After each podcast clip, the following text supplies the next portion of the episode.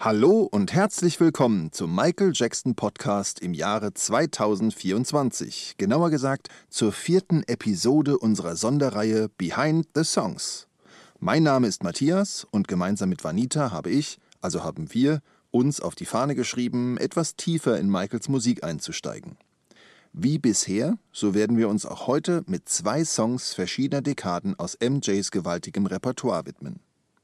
Nach dem gewohnten Ablauf, das heißt Erst erzähle ich ein wenig zu den Hintergründen des jeweiligen Songs, Entstehung, Besonderes zu Text, Musik und so weiter.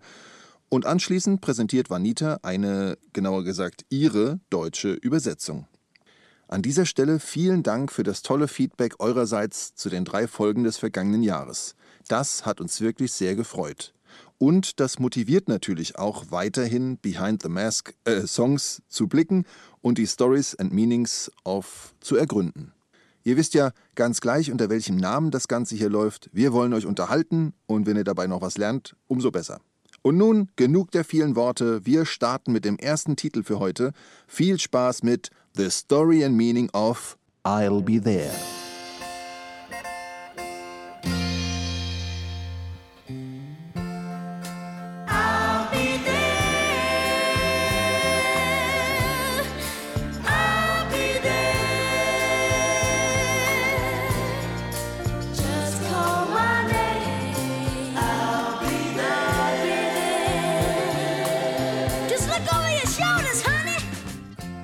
Am 28. August 1970, einen Tag vor dem 12. Geburtstag des damaligen Kinderstars Michael Jackson, erschien mit I'll Be There die erste Single-Auskopplung der Jackson 5 von ihrem Third Album. Geschrieben von Motown-Chef Barry Gordy, Bob West, Willie Hutch und Hal Davis, der in der Folgezeit noch viel für die und mit der jungen Gruppe arbeitete.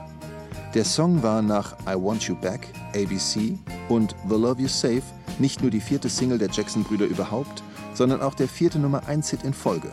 Ein Rekord, den Michaels Autobiografie Moonwalk nach Barry Gordy der Familie Ende der 60er prophezeit hatte. Zudem wurde die Ballade mit 6,1 Millionen verkauften Exemplaren weltweit auch die erfolgreichste Single der Gruppe. 2011, über 40 Jahre nach der Veröffentlichung, wurde sie in die Grammy Hall of Fame aufgenommen. Die Ernsthaftigkeit, mit der der kleine Michael im Duett mit seinem Bruder Jermaine das Stück sang, überraschte die Welt, ebenso wie sein musikalisches Können. Auch zeigte das langsamere Tempo nach den vorigen gute Laune Tanzsingles, wie breit die Jackson 5 aufgestellt waren. Gerüchten zufolge und in der Filmografie The Jacksons, ein amerikanischer Traum, übernommen, habe der kleine Michael sich immer wieder versungen. Statt Just Look Over Your Shoulder, Honey, sang er Just Look Over Your Shoulders, Honey. Entgegen seinem Naturell soll Barry Gordy diesen Fehler als süß eingestuft haben, was im Film auf Deutsch wiedergegeben wird mit Hey, ich mag Fehler. Das Lied wurde von mehreren Solokünstlern und Gruppen gecovert, in den verschiedensten Stilrichtungen. Die bekannteste Version ist die von Mariah Carey, zusammen mit dem RB-Sänger Trey Lawrence bei MTV Unplugged im Juni 1992. Nur wenige Tage später begann der damals 33-jährige MJ seine Dangerous Tour, während der er I'll Be There im Rahmen eines Jackson 5 Medleys live performte, wie später auch bei History und wie es auch 2009 für This Is It geplant war. Beim ersten Hören von I'll Be There scheinen die Brüder extrem romantisch ein Mädchen anzusingen und ihr bedingungslose Liebe und Unterstützung entgegenzubringen, selbst wenn sie sich für jemand anderen entscheiden sollte. Doch im Text finden sich schon gleich zu Beginn auch religiöse Anklänge. Im Wort Salvation, was mit Erlösung übersetzt werden kann. Heil zurückbringen klingt nach Jesus, der im Christentum die personifizierte Liebe darstellt. Diese Unschuld und Vollkommenheit schwingt mit bei der Beschreibung einer unumstößlichen Liebe und Fürsorge unabhängig von Erwiderung. Andernfalls könnte es bedrohlich wirken, wenn das lyrische Ich des Liedes ankündigt, da zu sein, wenn der zukünftige des angesungenen Mädchens sich falsch verhält. Aber durch Michaels kindliche und glasklare Stimme und durch die Wortwahl des Textes bis zu dieser Stelle scheint es eher darum zu gehen, dass er bereit wäre, die Position desjenigen einzunehmen, der sozusagen dumm genug ist, dieses Mädchen nicht mit genug Wertschätzung zu behandeln. Der Inhalt der Lyrics bildet einen starken Kontrast zu dem elfjährigen Sänger Michael, der den Großteil dieses selbstsicher und erfahren wirkenden Textes intoniert bzw. interpretiert und das überzeugend wie ein alterfahrener Profi-Blues-Sänger. Soweit Fakten, Infos und Gedanken zum Jackson 5 Song I'll Be There.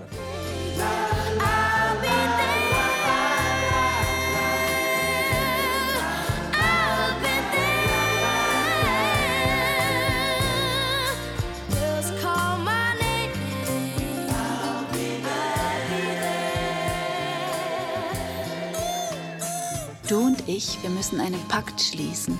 Wir müssen die Erlösung zurückbringen. Wo immer Liebe ist, da werde ich sein. Ich werde meine Hand nach dir ausstrecken. Ich werde an alles glauben, was du tust. Ruf einfach meinen Namen und ich werde da sein. Und oh, ich werde da sein, um dich zu trösten, meine Traumwelt um dich herum bauen. Ich bin so froh, dass ich dich gefunden habe.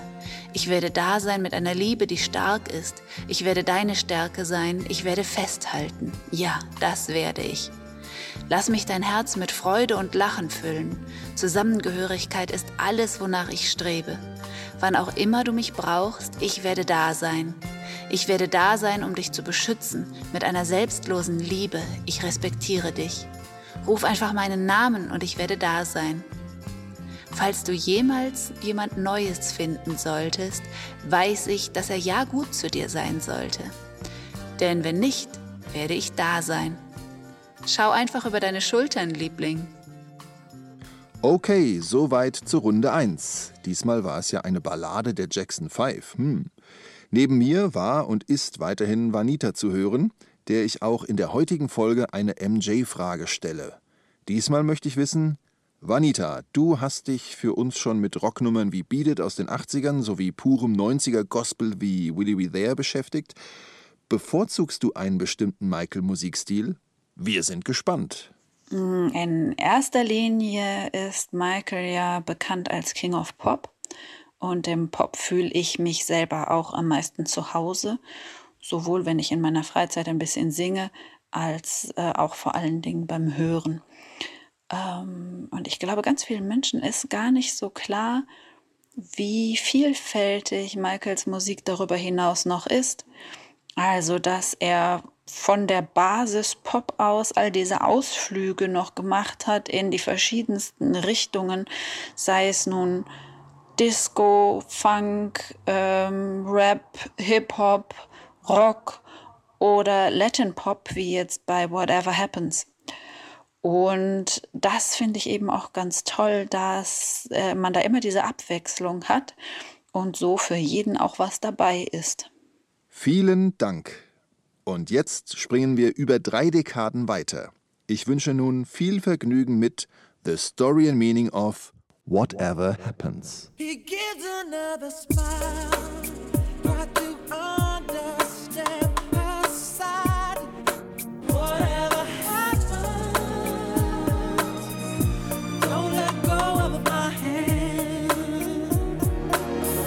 Whatever Happens, Track 15 des Ende 2001 erschienenen Albums Invincible, war als Single-Auskopplung geplant. Durch das Zerwürfnis MJs mit Sony, in erster Linie mit Tommy Motola, kam es nach den Veröffentlichungen von You Rock My World und Cry sowie in den USA von Chartplatzierungen einiger Songs via Radio Airplay leider nicht mehr dazu. Das Latin-Pop-Stück wurde maßgeblich von Jill Gang und Jeffrey Williams Ende der 90er geschrieben. Zuerst für Mario Vasquez, der es nach Michaels Veröffentlichung bei American Idol performte und den Song aufnahm, aber nie veröffentlichte. Er wünschte sich Teddy Riley als Produzenten, aber dieser wiederum wollte den Song mit MJ rausbringen. Jill Gang fühlte sich als Jackson-Fan geehrt, dass sein Lied eins der ca. 200 war, die für Invincible in Betracht gezogen wurden. Produziert wurde Whatever Happens schließlich von Michael Jackson und Teddy Riley. Im CD-Booklet werden Michael, Teddy und Jasmine Quay auch als Autoren genannt, obwohl diese nur das Arrangement veränderten. Auf Rileys Wunsch hin wurde für die Streicher ein großes Orchester verwendet und Carlos Santana spielte die Gitarre und Pfiff auf dem Song.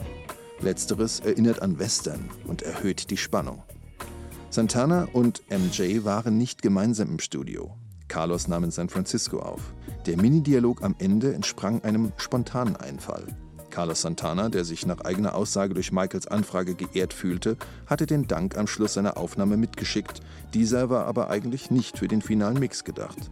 Der Song erhielt gemischte Kritiken. Laut The Stewart News zum Beispiel sei er musikalisch nicht interessant genug. Sie bezeichneten ihn gar als den schlechtesten Track des Albums. Der Rolling Stone dagegen schrieb, der Liedtext habe raue Intensität. Inhaltlich geht es um ein Paar in der Krise. Beide geben sich Mühe, können aber der jeweils anderen Person ihre Gefühle und Bedürfnisse nicht klarmachen. Die Ursache wird nicht genau erläutert, aber sie scheint traumatisch und verursacht bei der Frau Gewissensbisse und Angst, was spekulieren lässt. Ungeplante Schwangerschaft, Abtreibung, durchgebrannt? Songwriter Gang selbst sprach in einem Interview von Schwangerschaft. In der Folge sind Partnerinnen und Partner offenbar auf sich gestellt. Der Mann hängt alten Vorstellungen an, nach denen er seine Frau oder seine Familie besser versorgt, je mehr er arbeitet, während sie ihn dringend an ihrer Seite haben möchte. Beide wünschen sich verzweifelt, dass die andere Person an der Beziehung festhält, suchen nach Sicherheit, aber die Bestätigung kommt nicht. Sie leben und reden aneinander vorbei. Laut Jill Gang sei übrigens der erste Vers der Lyrics überall falsch angegeben. Es heiße nicht He gives another smile, sondern He gives a nervous smile. Soweit Fakten, Infos und Gedanken zu Michael Jacksons Whatever Happens. Whatever happens.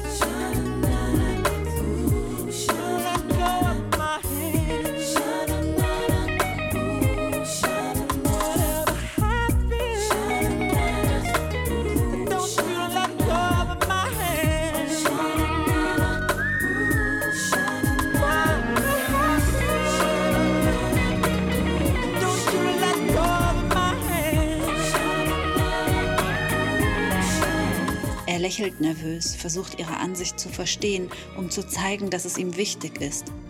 Sie kann nicht im Zimmer bleiben, sie ist beschäftigt mit all dem, das passiert ist. Sie sagt, was auch immer geschieht, lass meine Hand nicht los. Alles wird gut, versichert er ihr, aber sie hört kein Wort, das er sagt. Mit den Gedanken anderswo, sie hat Angst, Angst, dass das, was sie getan haben, nicht richtig ist. Er weiß nicht, was er sagen soll, also betet er was auch immer, was auch immer, was auch immer, was auch immer geschieht, lass meine Hand nicht los. Er sagt, was auch immer geschieht, lass meine Hand nicht los. Was auch immer geschieht, lass meine Hand nicht los, lass bloß meine Hand nicht los. Er arbeitet Tag und Nacht, denkt, dass er sie glücklich machen wird, vergisst all die Träume, die sie hatten. Er sieht nicht ein, dass es nicht das Ende der Welt ist. Es muss nicht so schrecklich sein. Sie versucht zu erklären, du bist das, was mich glücklich macht.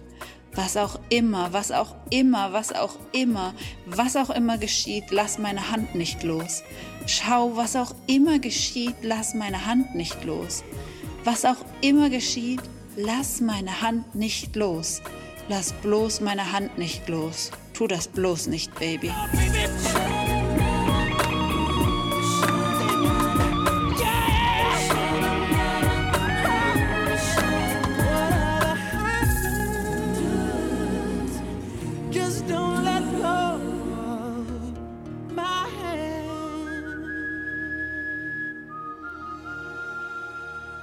So, geneigte Lauscherinnen und Lauscher, das war's für heute. Ich bedanke mich fürs Reinschalten sowie Mithören und Mitdenken.